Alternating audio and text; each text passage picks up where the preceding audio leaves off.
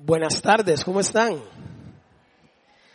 Bien, gracias a Dios. Déjenme acercarme un poquito más a ustedes porque lo siento muy lejos. Y, y hoy queremos seguir con la serie de, de Yo Soy.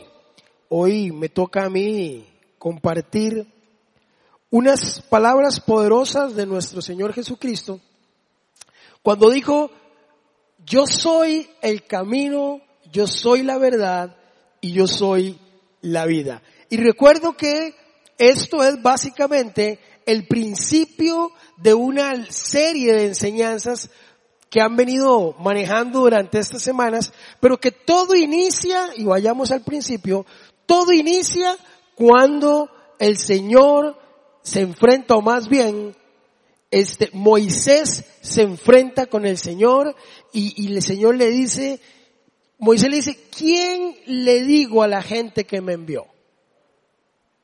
¿Ah? Yo soy. Diles que el yo soy te envió. Fueron unas palabras. Ahí inicia ese poder de Dios. El yo soy. Y cualquiera podría decir, ¿y qué significa yo soy? ¿Qué nombre más raro? ¿Quién se llama yo soy? ¿Por qué no se identificó como el Dios de Israel, como el Dios todopoderoso? ¿Por qué no?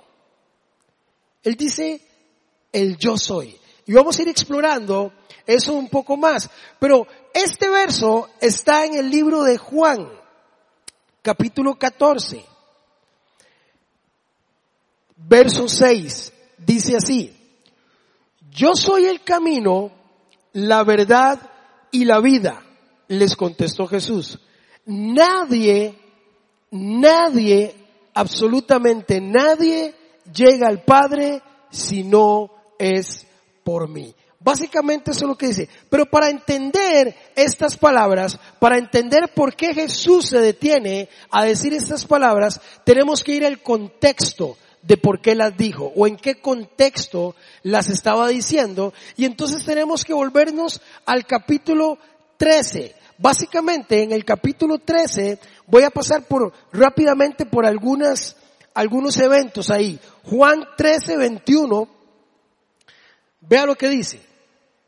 Dice, dicho esto, Jesús se angustió profundamente y declaró, ciertamente les aseguro que uno de ustedes me va a traicionar. Imagínense el caos que está pasando ahí. Jesús está en la víspera de la Pascua, están cenando ahí y Jesús les tira esta bomba a ellos, a este grupo de seguidores, a sus más cercanos les dice, hey gente, uno de ustedes me va a entregar. ¿Cómo se sentiría usted? Eso es como cuando usted está en la casa y se pierde algo, pero nadie sabe quién fue, y usted sabe que usted no fue, pero ante, ante no poder probarlo, todo el mundo es culpable, ¿cierto? Y usted se siente mal porque dice, yo no fui, pero ¿cómo hago? Y de alguna forma hay un ambiente de que todo el mundo se vuelve a ver. Déjeme decirle algo, nadie del grupo sabía que Judas lo iba a traicionar. De hecho, la Biblia dice que ellos confiaban entre sí. Y Jesús les dice, uno de ustedes me va a traicionar. Yo creo que algunos de ellos inclusive empezaron a pensar, ¿y seré yo? O sea, seré yo que en algún momento de debilidad lo haré. Y empezaron ya inclusive ellos mismos a dudar de su fidelidad hacia el Señor. Pero vean lo que dice el otro, el otro verso. 13:33. Dice, mis queridos hijos, poco tiempo me queda para estar con ustedes. Me buscarán y lo que antes les dije a los judíos, ahora se los digo a ustedes. A donde yo voy, ustedes no pueden ir. Vean lo que está pasando. No solo les dice alguno de ustedes me va a traicionar, sino que es el, el maestro, es el Mesías, ha estado con ellos, eh, eh, les ha infundido aliento, lo han visto hacer cosas, lo esperaban. ¿Sabe? El pueblo de Israel tenía más de dos mil años de estar esperando al Mesías. Les llega y les dice que se va. Es como que lo paqueteen a uno, ¿eh? Viene y ahora se va. Pero no solo se va, sino que me dice que a donde Él va yo no puedo ir. ¿Cómo se sentiría usted? Ve el contexto de lo que está pasando. Le dice, alguno de ustedes me va a traicionar y, y después les dice, y por cierto, ya no me van a volver a ver. Me voy. Y les anticipo, y donde voy ustedes no van. ¿Cómo se sentiría usted? Eso era lo que estaban sintiendo sus seguidores, sus discípulos. Vea lo que dice el 1333. Y, te, y tira la tercera bomba. ¿Y a dónde vas? Pregunta Simón Pedro. A donde yo voy, ustedes no, no pueden seguirme ahora. De nuevo, pero me seguirán más tarde. El Señor, este grupo de seguidores tienen un trauma, tienen un caos en la cabeza, un montón de cosas están pasando ahí. El Señor les está diciendo, me voy, ustedes no pueden ir. Está anticipando que en medio de ellos hay un traidor, alguien me va a traicionar. El Señor viene diciendo que se va, que su tiempo está acabando. De hecho, en la cena, Él lo repite un montón de veces. Mi tiempo se está acabando, mi hora está llegando. Es ellos están confundidos. Y entonces podemos entender ahora sí el contexto de por qué dice estas palabras. Y entonces vamos al capítulo 14 a partir del verso 1. Y entonces ahora sí entendemos un poco más el contexto. Ellos están atribulados. El, el, el, los discípulos están preocupados por el futuro. Ahora qué va a pasar? El maestro no está. Ahora qué sigue? ¿Qué hacemos? Nos va a dejar solos. Él ha venido, nos ha protegido, nos ha guiado, nos ha... Ahora ¿cómo hacemos? ¿A quién seguimos? ¿Qué va a pasar con el mañana, con el futuro? Y sabe, esa es una opción, o esa más bien es, es una realidad que vivieron ellos, pero que vivimos usted y yo. ¿Sabe que la palabra preocupado significa eso? Que me estoy ocupando de algo que ni siquiera ha llegado. Estoy anticipando broncas que ni siquiera tengo hoy. Estoy preocupado por el futuro. Y sabe, y en pleno 2018 nosotros seguimos con las mismas preocupaciones. Que el dólar sube, que si el dólar baja, que si la gasolina la suben o no, que si el gobierno, que si el aborto. Y mire, las noticias no ayudan, las noticias también nos bombardean todos los días. No queremos ni siquiera salir en la mañana después de oír las noticias. Siempre lo digo y lo repito. ¿Sabe usted que las noticias duran una hora? Sea, el noticiero dura una hora y en medio de la hora del noticiero hay una sección muy pequeña de 30 segundos que saben cómo se llama. Las buenas noticias. ¿No lo ha oído usted? Así se llama.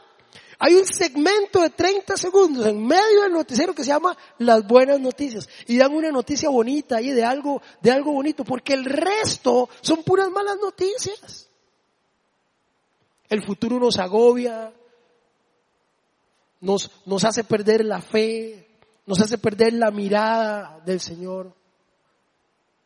Se nos olvida las veces que Él ha estado allí respondiendo y levantándonos y sacando la mano. Se nos olvida. Pasa hoy y le pasaba a ellos. Vea lo que dice el verso 1 del capítulo 14. Y entonces ahí sí es más fácil entenderlo. Vea cómo empieza el Señor diciéndoles, gente, no se angustien. Y por eso teníamos que ponerlo en contexto. El verso 6 donde dice, yo soy el camino, yo soy la verdad y yo soy la vida, no se puede entender si no le ponemos el contexto correcto. La gente está preocupada, está desorientada, lo han esperado y se va, están conflictuados, alguno de nosotros le va a traicionar anticipa que Pedro lo va a negar. Hay un caos. No es una cena, no es una cena alegre. Es una cena triste, es una despedida. Y entonces Él les dice, no se angustien, no se turben, no teman. Y el Señor lo sigue diciendo hoy, gente, no importan las noticias, hoy no teman. El mismo Dios de hace dos mil años sigue siendo el mismo Dios de hoy. ¿Sabe que la parte, la palabra no teman, aparece 300, no, no aparece 367, no aparece 362, aparece 365 veces en la Biblia. Es casi el Señor diciendo una por día. Cada día te voy a recordar, no temas. No temas. No te angusties. Yo soy. No te angusties. El yo soy te lo afirma. Yo soy. No se angustien. Pero, pero me encanta porque investigué esta palabra. Esta palabra eh, eh, angustia, realmente el significado o la palabra correcta es turbado. Él lo que le dijo es no se turben. Y vea lo que significa, apúntelo. Si usted puede apuntar la palabra turbado, en griego es tarazo y significa estar agitado internamente. Eso es lo que significa turbarse. Estar agitado internamente. Es estar preocupado, es estar angustiado, es estar intranquilo, es tener incertidumbre. Por eso el Señor les dice, no se angustien. En otras palabras, es mantengan su paz interior. Mantengan su paz interior. No se turben, no se preocupen, no teman. Yo soy. Pero vea lo que sigue diciendo. Una vez que los, que los pone en contexto, los, los calma, obviamente Él les dice estas tres palabras maravillosas para terminar de traer paz a sus corazones. Pero no sin antes decir esto, vea lo que dice el verso, bueno, leo, leo todo. No se angustien, confíen en Dios y confíen también en mí. En el hogar de mi padre hay muchas viviendas. Si no fuera así, ya se los habría dicho a ustedes voy a prepararles un lugar. Vea, ve al maestro lo que está haciendo. El maestro sabe que están, están preocupados, saben que están turbados, saben que están conflictuados, saben que el ambiente y el tiempo los tiene preocupados y él lo que les dice es tranquilos, no se preocupen. Hace un rato les dije que donde yo iba, ustedes no pueden ir. Ahora les voy a decir, sí van a ir, pero no todavía. Tranquilos. Tranquilos.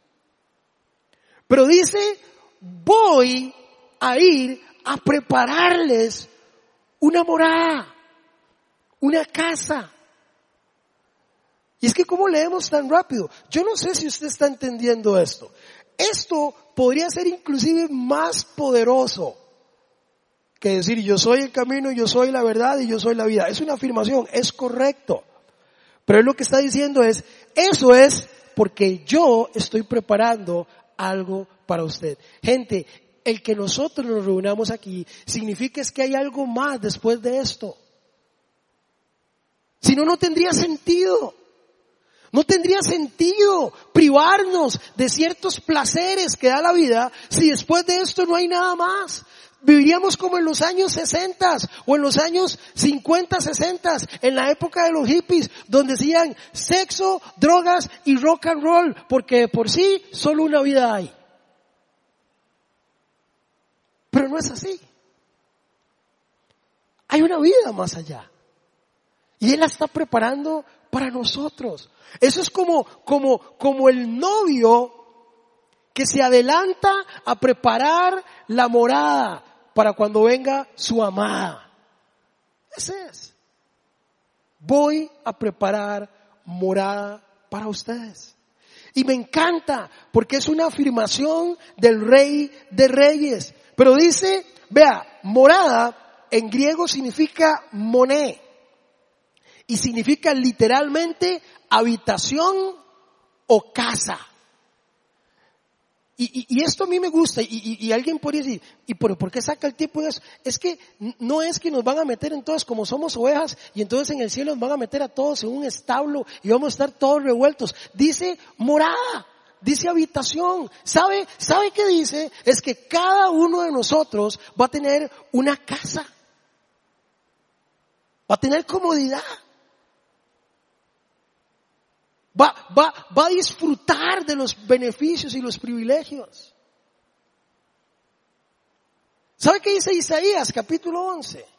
Dice que, que, nuestros hijos jugarán con serpientes y que el león vendrá a comer de la mano de nosotros. ¿Se imagina qué chuzo? Es que no es poca cosa. No es poca cosa la que el Señor está ofreciendo. Lea el libro de Isaías capítulo 11 donde dice, que nuestros bebés meterán la mano en el nido de la cobra. Y el cordero y el tigre jugarán juntos. Léalo. Y, mis hijos me decían un día, papi, y en el cielo las mascotas estarán porque se nos murió un perrillo. Y le decía, bueno, Isaías dice que estarán los animales allí también. Él tiene algo preparado para nosotros, no es poca cosa, gente. Porque eso es lo que nos tiene que dar la fuerza y la vitalidad para seguir como guerreros guardándonos para Él. Porque sí vale la pena. Porque sí hay algo más allá. Es mucho lo que perdemos si no somos conscientes de eso. Es mucho lo que se pierde. Es mucho.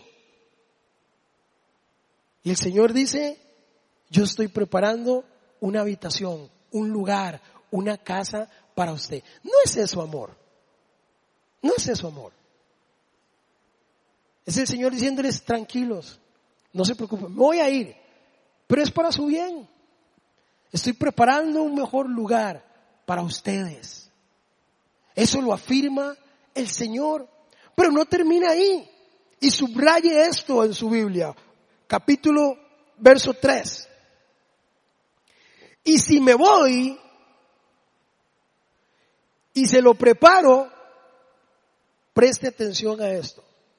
Vendré para llevármelos conmigo. Wow. Si alguien le ha dicho a usted que el Señor no va a volver, mentira. Él lo afirma. Vea lo que dice. Vendré para llevarlos conmigo. Así ustedes estarán donde yo esté. Ustedes ya conocen el camino para ir a donde yo voy. Dijo entonces Tomás, qué lindo Tomás. Tomás es el, el, el, ¿cómo lo podemos decir en bonito? Es el, el, poco asertivo. Es el desconfiado, el, el, que, el que a veces no, vea lo que dice. Señor, no sabemos a dónde vas. ¿Cómo no vas a saber si el Señor de que vino está predicando el Padre? y del reino de los cielos. Y les dijo, el reino de los cielos ha venido a ustedes. Y sale Tomás con esta babosa. Señor, no sabemos a dónde vas. Así que ¿cómo podemos conocer el camino? Y entonces ahí es donde el Señor le dice, hey, yo soy. Yo soy el camino. Yo soy la verdad y yo soy la vida. Ven que no es un versículo aislado, es que tiene un contexto que tenemos que entender para poderlo racionalizar. Porque usted sabe que el Señor va a regresar. Usted sabe que es el Hijo de Dios. Y todavía sigue haciendo cosas que lo alejan del camino. Y todavía sigue haciendo preguntas tan absurdas como la de Tomás. Señor, ¿y, y, y a dónde era? ¿Y cómo era que se llamaba?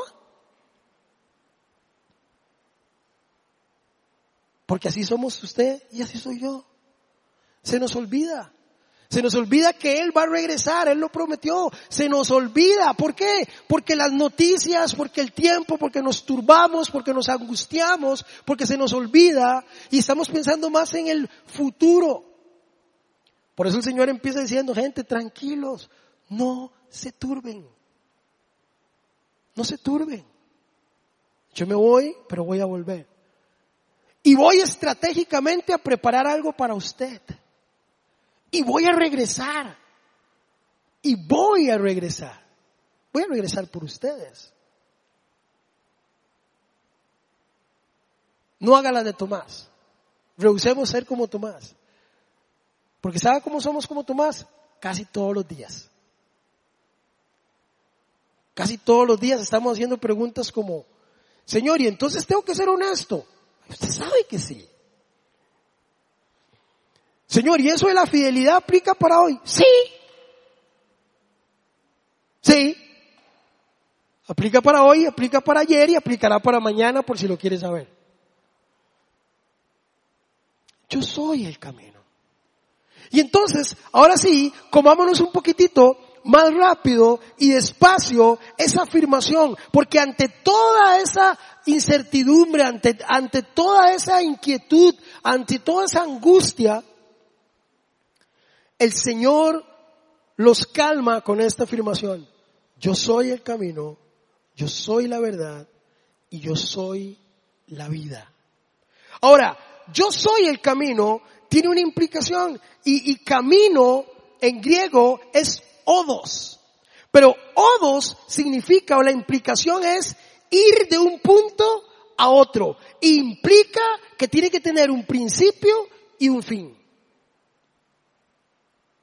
Y entonces lo que está diciendo es que, que el, el, principio y el fin, el camino, ese medio para llegar a Dios, solo es Él, solo es Jesús, no hay otro. Y entonces se convierte en el discurso más egocentrista de toda la historia. Yo soy. Esto no tiene que ver con, aquí no dice tú, no, no, yo. Yo. Es el yo-yo, yo. ¿Quieren ir al Padre? Es por aquí. Por eso en otros lados dicen, ¿quieren pasar? Yo soy la puerta. ¿Tienen hambre? Yo soy el pan. ¿Tienen sed? Yo soy el agua. Porque no hay otro. Pero el camino tiene que tener un, implica que tiene que tener un punto de principio y un final. Implica que tiene que llevarme del punto A al punto B. Eso es un camino. Por eso yo le digo a la gente, cuando la gente me dice, es que, es que, yo, yo, yo sea, nosotros no podemos lidiar, o sea, estamos lidiando con el divorcio. Y yo les digo, es que no conocen el camino para salir del problema del divorcio. Es que usted no conoce mis problemas financieros, es que usted no conoce el camino para salir de las deudas. Es que usted no sabe la adicción, es que usted no conoce el camino que lleva a salir de las drogas. Yo lo experimenté, yo pasé por ahí. Porque cada una de esas dificultades tiene un punto de partida y un punto de, finalización.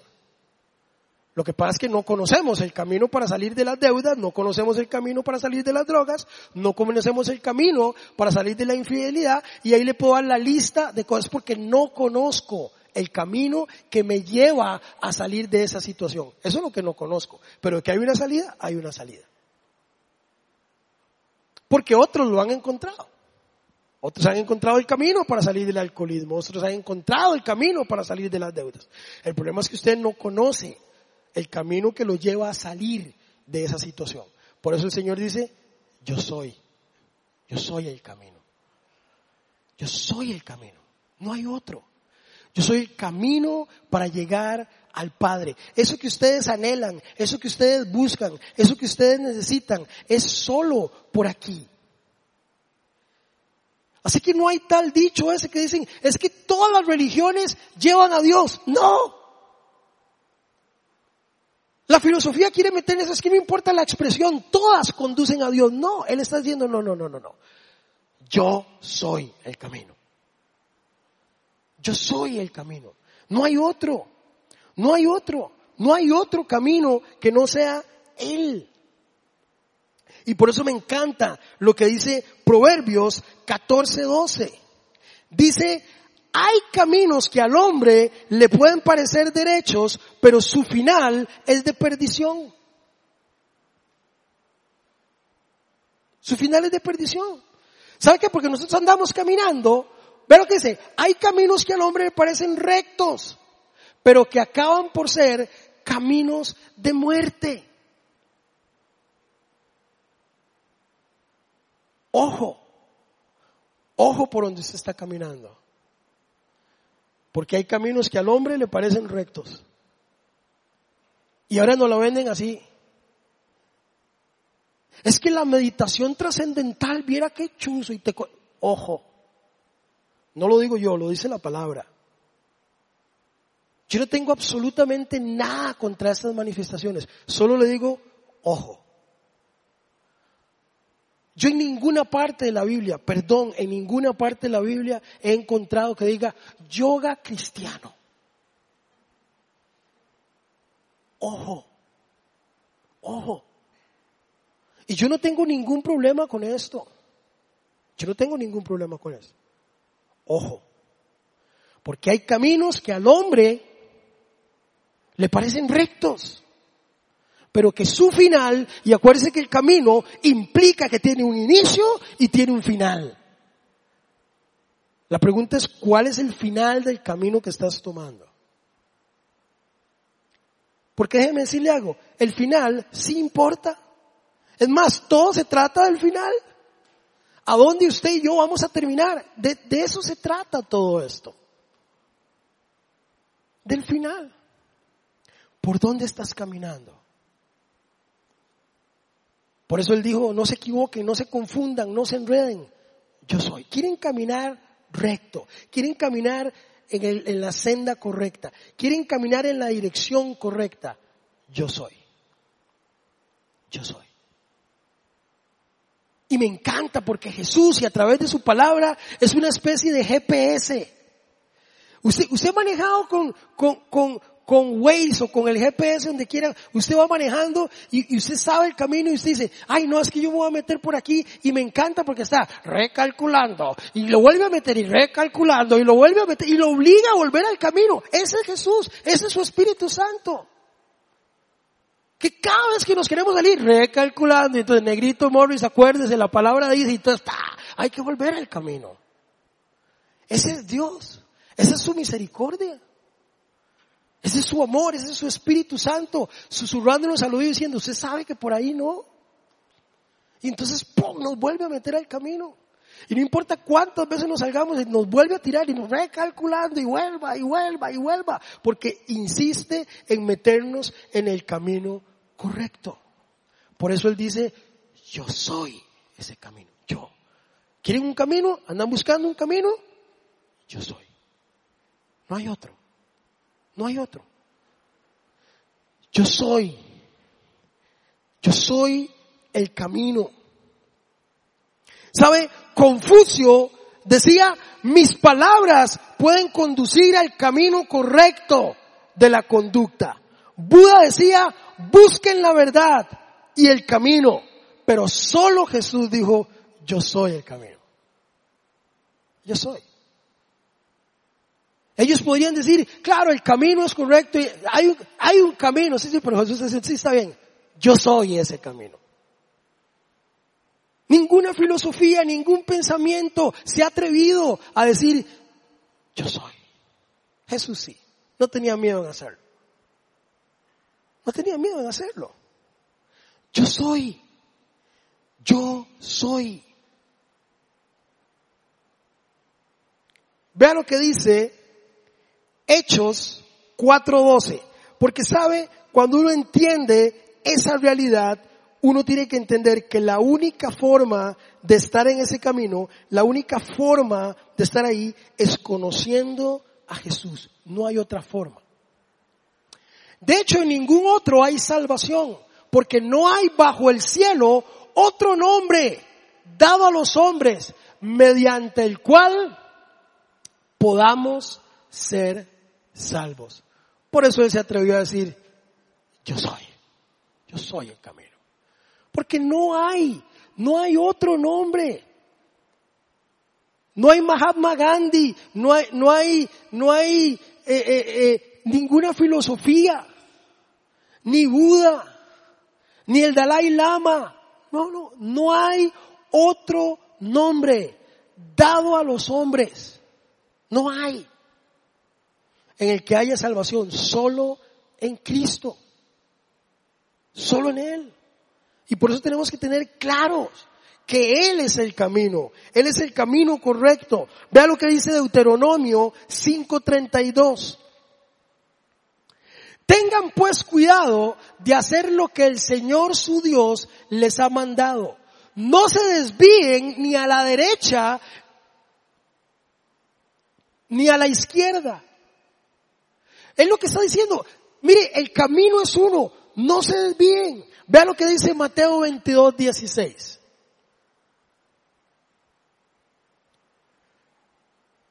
Enviaron algunos de sus discípulos junto con los herodianos de los cuales le dijeron, maestro, sabemos que eres un hombre íntegro y que enseñas el camino de Dios de acuerdo con la verdad.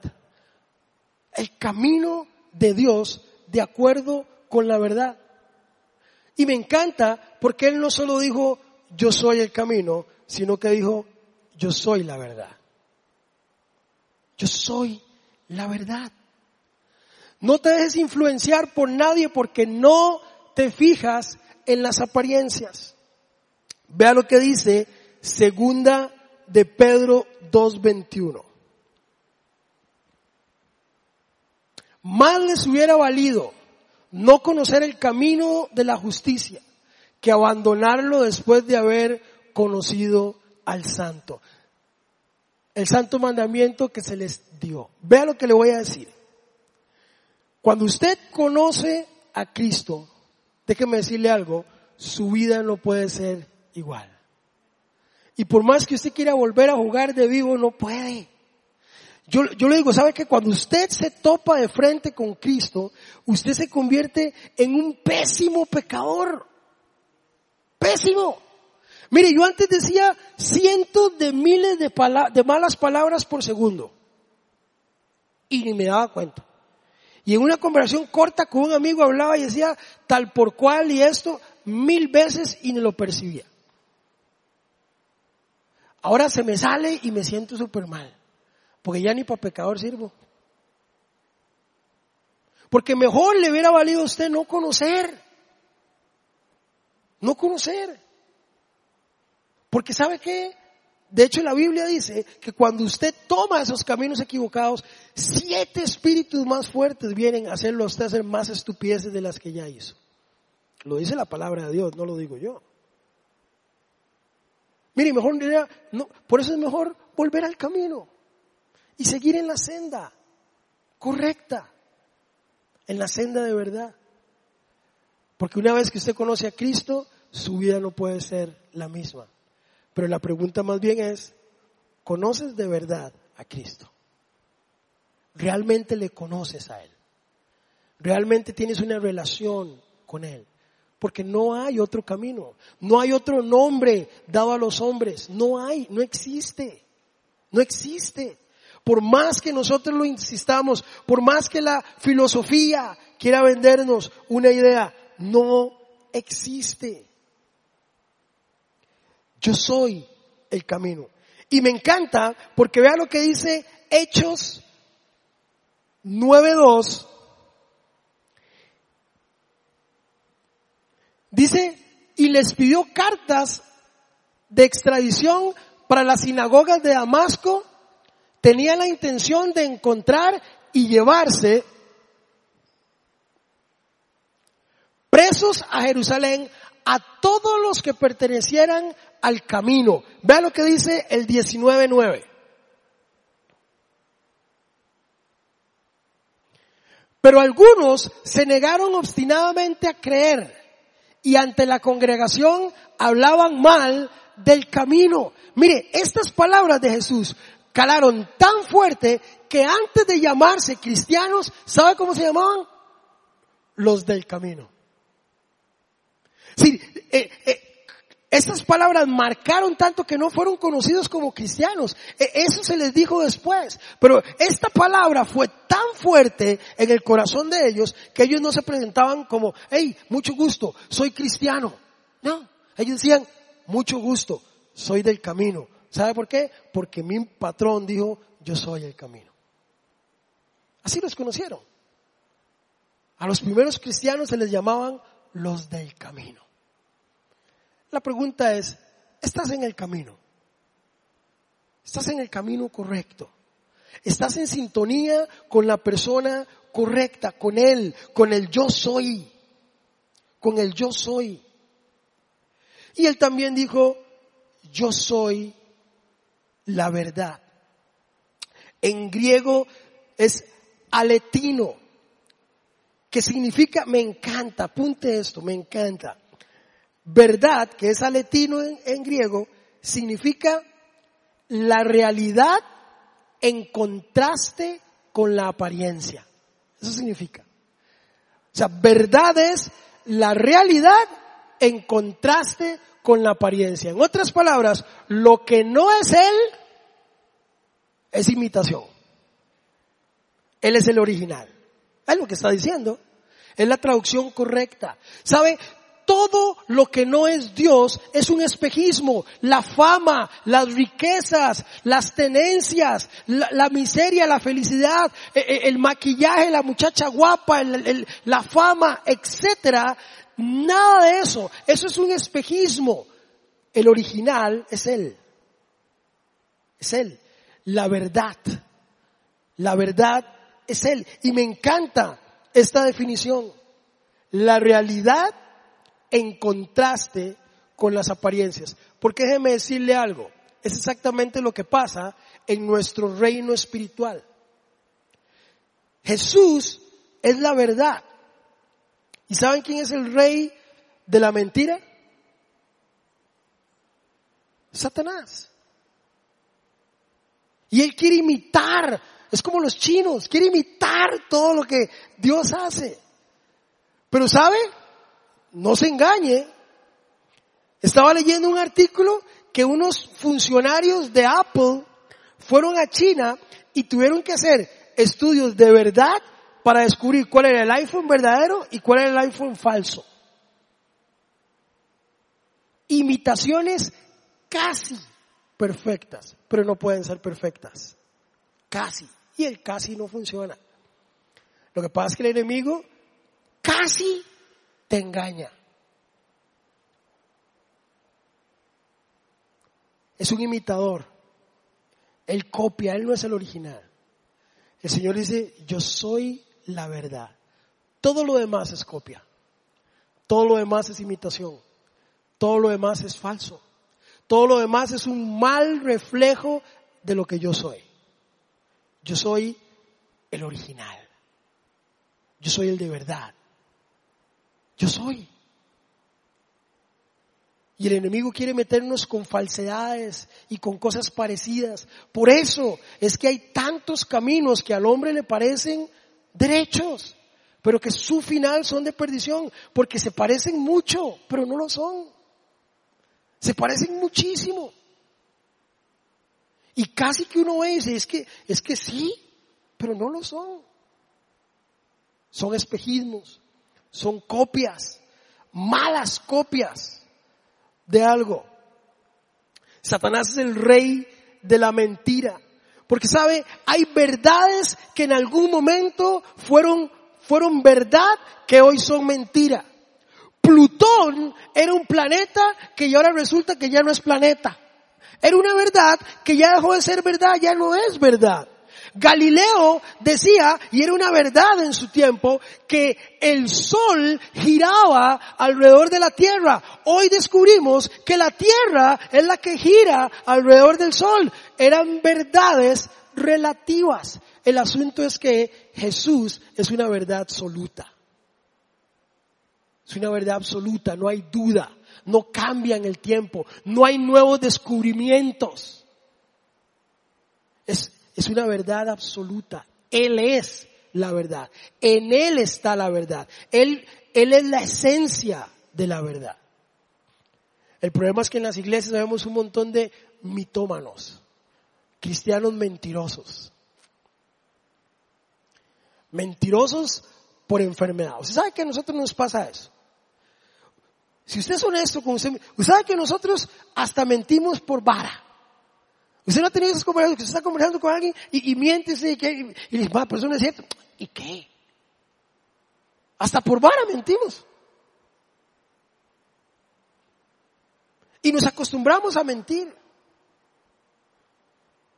Entonces así, y toma la foto en Facebook y después, ¡ah! mentira. Mentira. Porque nos acostumbramos a mentir. Nos acostumbramos a mentir. Y si lo trasladamos a nuestros hijos y les decimos vehementemente, no mienta, pero cuando llama la tía que dice, estoy. Somos mitómanos cristianos. Si el Señor no creyera tanto en la verdad, no lo hubiera puesto como uno de sus mandamientos. Dice, no levantes falso testimonio. En otras palabras, no mienta. Y es uno de los mandamientos. Lo puso ahí. Pueblo desechado, pero no dijo. La mentira es algo que usted tiene que erradicar de su vida. De su vida. Por eso lo puso entre los diez mandamientos. No matarás, no robarás, no levantarás falso testimonio, no te inclinarás a otros dioses. Diez ítems súper importantes para Dios. Bueno, la mentira, o mejor dicho, la verdad es uno de ellos. Y él dice, yo soy la verdad. Yo soy el camino, pero soy la verdad. Y el rey de la mentira quiere hacer eso con nosotros. Vea lo que dice, pero de nuevo, para, para entender la verdad, vea lo que dice Juan 14, 1. No se angustien, confíen en Dios y confíen en mí, dice el Señor. Dice Jesús, se empieza a poner, a posicionar Él en una posición de que se trata de Él. Vea lo que dice Juan 14, 17.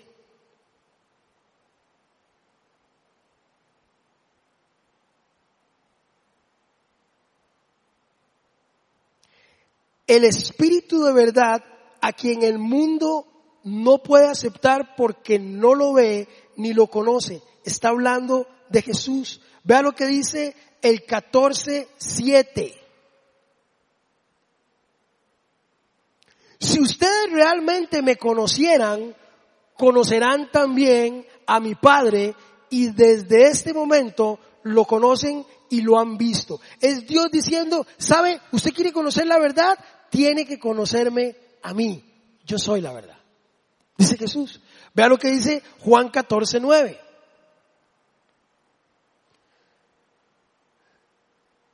Felipito de nuevo. Tanto tiempo llevo entre ustedes y todavía no me conocen. El que me ha visto a mí, ha visto al Padre como puedes decirme maestro, perdón, ¿cómo puedes decirme maestro al Padre? ¿Sabe? Jesús está diciendo, si usted quiere conocer la verdad, hola, soy yo.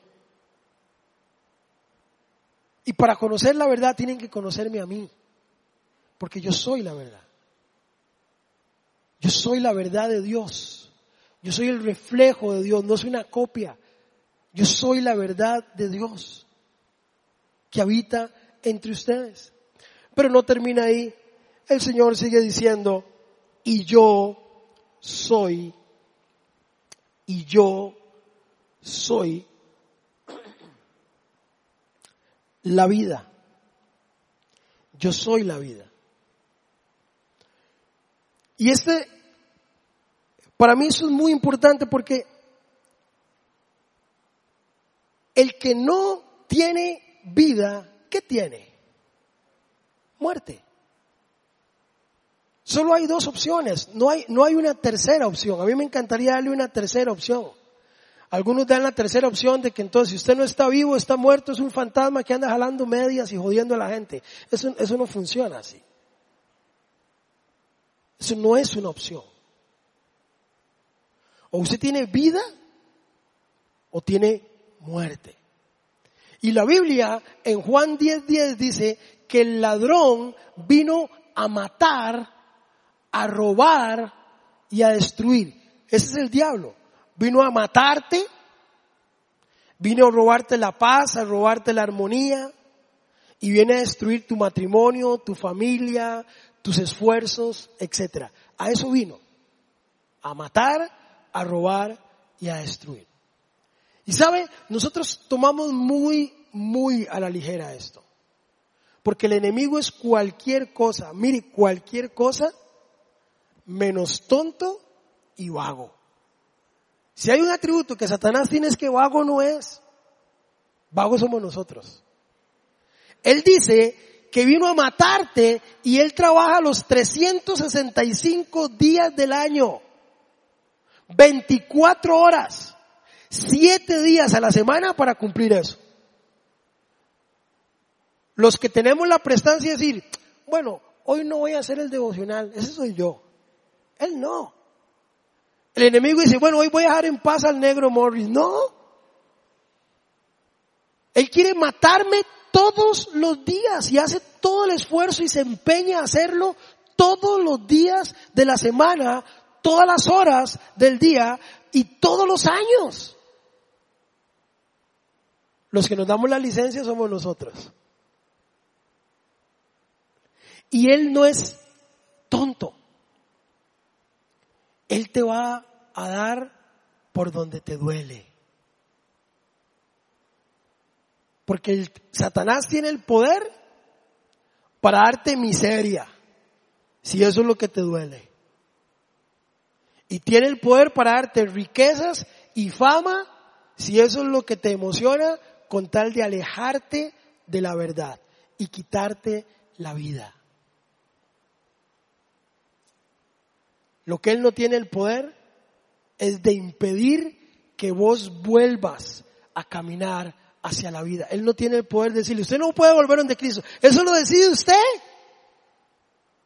La decisión de caminar de nuevo hacia la vida, si es que yo me alejé de ella, de volver al camino, esa decisión es mía. Satanás no puede hacer absolutamente nada con eso. Usted tiene el poder de decir, yo sí voy a regresar a la vida. Esa, esa es tu decisión. Él te va a seducir, él te va a mentir porque él es un paquetazo, él es un fraude, es un espejismo, es una copia, pero no tiene la capacidad de impedirte de volver. Si estás caminando en caminos de muerte, ¿qué te impide volver a los caminos de vida? ¿Qué te lo impide? ¿Tu orgullo? ¿Temor? ¿Qué te lo impide? Es una pregunta que usted tiene que contestarse, que yo tengo que contestarme. Porque si fuera que estamos hablando solo de vida y muerte natural, está bien, pero hay algunos que están viviendo muertos en vida. Muertos caminando. Porque hay una muerte y hay una muerte que es real. Pero también hay una vida eterna que es real. Y apostamos hacia eso. Pero la pregunta es, yo creo que cuando el Señor dice, yo soy la vida, está hablando mucho más, mucho más que la vida de los siglos de los siglos. También Él quiere una vida digna aquí. por eso dice, el ladrón vino a matar, a robar y a destruir. Pero el verso no termina ahí. El verso termina diciendo, pero yo vine a darles vida y vida en abundancia. Pues esa parte se nos olvida. Es una vida abundante aquí. Vivirla con dignidad, con la frente en alto, con paz. Por eso dice, no se turben. No permitan que se angustien internamente. Vivan en paz. Y la paz no tiene que ver con las circunstancias. No se equivoque. Porque Él nos da ese gozo que sobrepasa nuestro entendimiento. Es una decisión. Yo decido ser feliz y tener paz con mucho y yo decido ser feliz y tener paz con nada. Por eso Pablo decía, me acostumbré a tener mucho y a no tener nada. Por eso Job puede decir, si, si lo alababa cuando tenía, ¿cuánto más no lo voy a alabar ahora que no tengo? Sea bendito el nombre del Señor. Porque no es circunstancial, es una decisión. Es una decisión. Es una decisión de vida. Pero andamos caminando en caminos de muerte. Andamos metiéndonos en la boca del león. Andamos caminando por lugares donde no deberíamos caminar. Esos son caminos de muerte. Son caminos de muerte, eventualmente nos van a llevar a una muerte física, pero nos llevan a una muerte espiritual caminando. Y le voy a dar una noticia aún peor. Y nos van a llevar a una muerte eterna. Si me lo que es pasar los siglos de los siglos en llanto y angustia en el infierno. Porque yo soy de los que creo que no debemos predicar del infierno, pero eso se ha convertido, como no predicamos del infierno, la gente ya le está perdiendo el miedo al infierno y el infierno es real. Existe. Y es una alternativa. Por eso el Señor vino, yo vine a darles vida. ¿Cómo? Yo soy el camino. Y le puedo creer, yo soy la verdad. Y por eso me encanta cómo va terminando el texto. Vea lo que dice, vea lo que dice, voy terminando aquí, vea lo que dice, vamos a ver dónde lo apunté. Vea lo que dice el verso 11 del capítulo 14. Vea cómo empieza diciendo,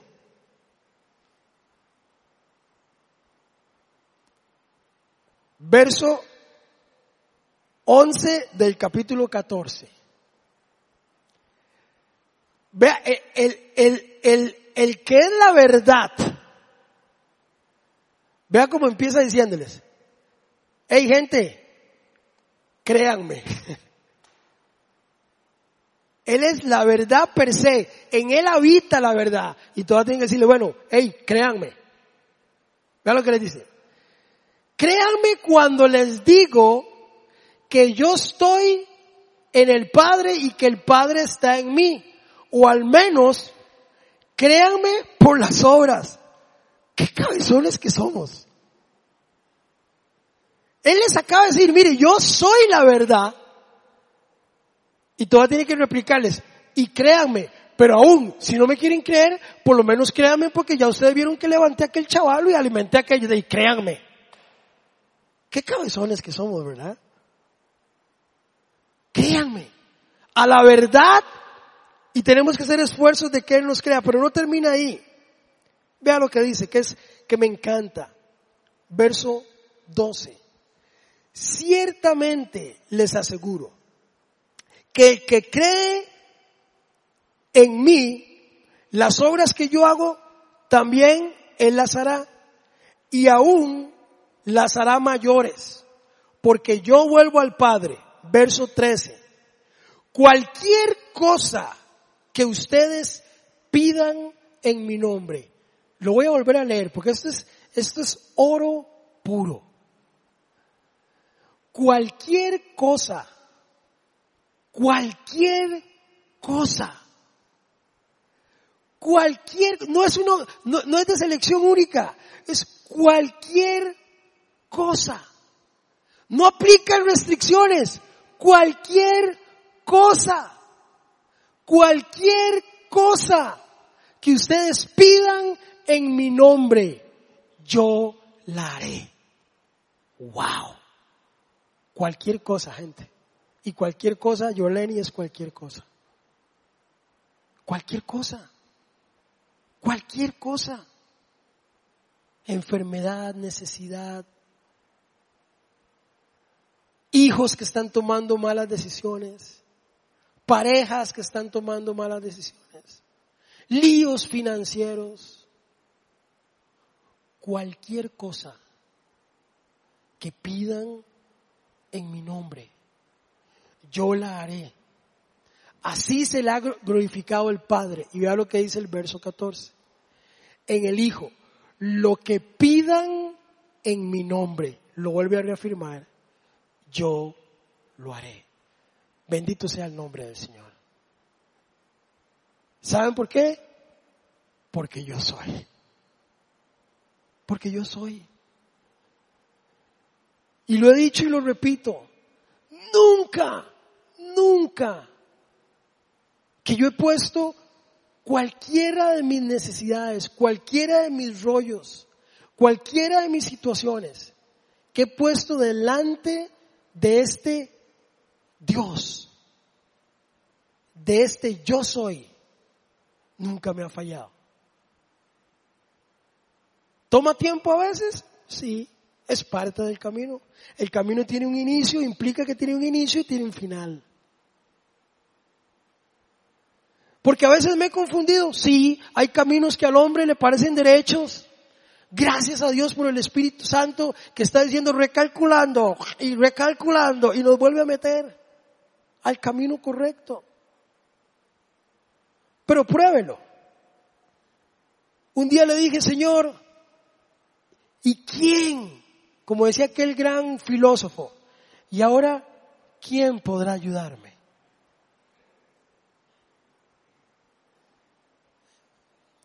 Cuando sufría de una adicción a las drogas que no podía controlar y se salía de control y no podía cómo manejarlo, elevé mi mirada al cielo y dije, Señor, ¿y quién va a solucionar? ¿Quién me va a ayudar con mi adicción? ¿Sabe cuál fue su respuesta? Yo soy. Señor, ¿y para la solución para mi familia?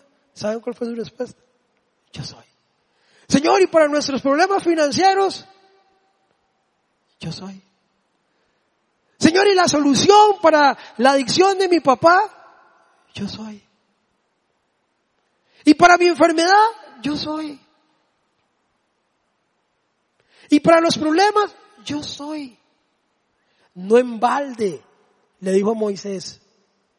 ¿Y quién les digo que me envió? Diles que el yo soy, el único, el absoluto, el que todo lo puede, el que todo lo ve, el que todo lo hace, el que, el que te suple tus necesidades porque Él es pan y agua, Él es tu refugio, Él es tu, tu ancla, Él es tu soporte. Él es la puerta, Él es el camino, Él es la verdad y Él es la vida. Y entonces me conformo con saber que el yo soy, que el yo soy, está allí cuidando cada uno de mis pasos, llevándome a lugares y mostrándome cosas que ojo no vio, ni oído escuchó. Son las que Él tiene reservados para nosotros. ¿Quién le dijo que me envió? El yo soy. ¿Quién va a solucionar tus problemas? La respuesta va a ser la misma. No importa cuál sea tu problema, pon tu problema delante de Dios y la respuesta va a ser la misma. Yo soy. Pongámonos en pie.